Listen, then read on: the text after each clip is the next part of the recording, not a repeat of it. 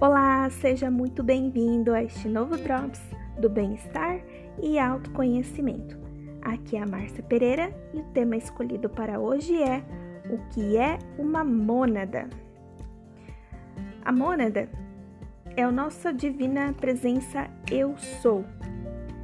Ela também pode ser chamada de espírito, centelha divina ou átomo divino. A mônada é você habitando um nível de consciência superior. Ela é a sua origem primordial. Imaginem a mônada como sendo uma grande bola de luz.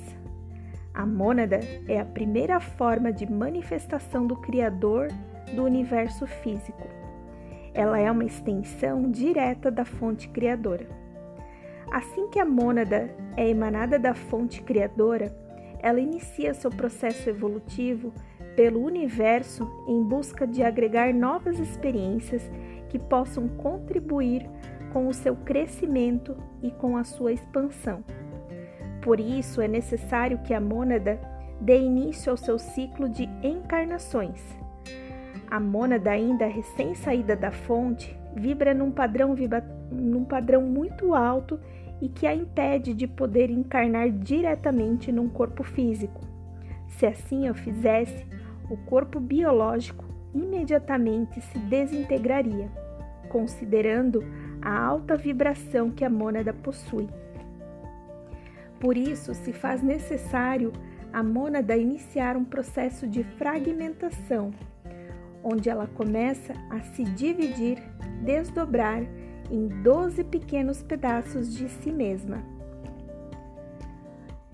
E chamamos esses 12 pequenos pedaços de fractais. Esses primeiros 12 fractais podem ser chamados de superalma ou eu superiores. Desses 12 fractais, ela se fragmenta, subdivide em mais 12 pedaços resultando ao todo em 144 expressões da mônada. Desses 12 pedaços fragmentados do segundo grupo, são aquilo que vocês chamam de almas. Serão essas 12 almas do segundo grupo que terão as suas primeiras encarnações num corpo biológico físico, que se apresenta da seguinte forma: essas 12 almas, uma delas imagine que seja você, fragmentada, enquanto as outras 11 são o que chamamos de almas gêmeas ou os eus multidimensionais, que nada mais são do que almas pertencentes ao mesmo grupo monádico que o seu. A partir do momento em que a mônada conclui o seu processo de fragmentação, é iniciado então a encarnação dessas doze almas em diversas dimensões, realidades, planetas, estrelas, galáxias e universos afora, a fim de que a mônada comece a obter novos aprendizados através das experiências vividas.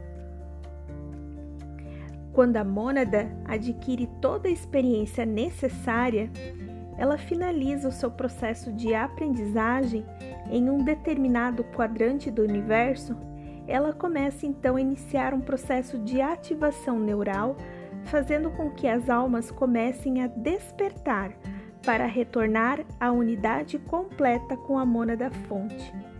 Esse processo é o que chamamos de retorno ao lar, do qual pertence ao processo de ascensão.